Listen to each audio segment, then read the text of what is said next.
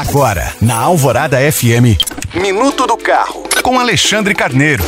O Ministério do Desenvolvimento, Indústria, Comércio e Serviços, o MEDIC, confirmou que automóveis elétricos e híbridos voltarão a pagar imposto de importação a partir de janeiro de 2024. Inicialmente, a alíquota para esses veículos será de 10%, mas vai subir gradualmente até atingir 35% em julho de 2026. De acordo com o MIDIC, o objetivo é incentivar o setor a nacionalizar os carros elétricos, já que atualmente o Brasil não produz veículos desse gênero. O país fabrica só carros híbridos e apenas da marca Toyota. Nesse ponto, vale lembrar que empresas como Great Wall Motors, BYD e Grupo Stellantis já anunciaram a produção de modelos elétricos e híbridos do país ao longo dos próximos anos. E, inclusive, o aumento gradual da alíquota do imposto de importação visa justamente impactar menos os preços enquanto a indústria local se desenvolve.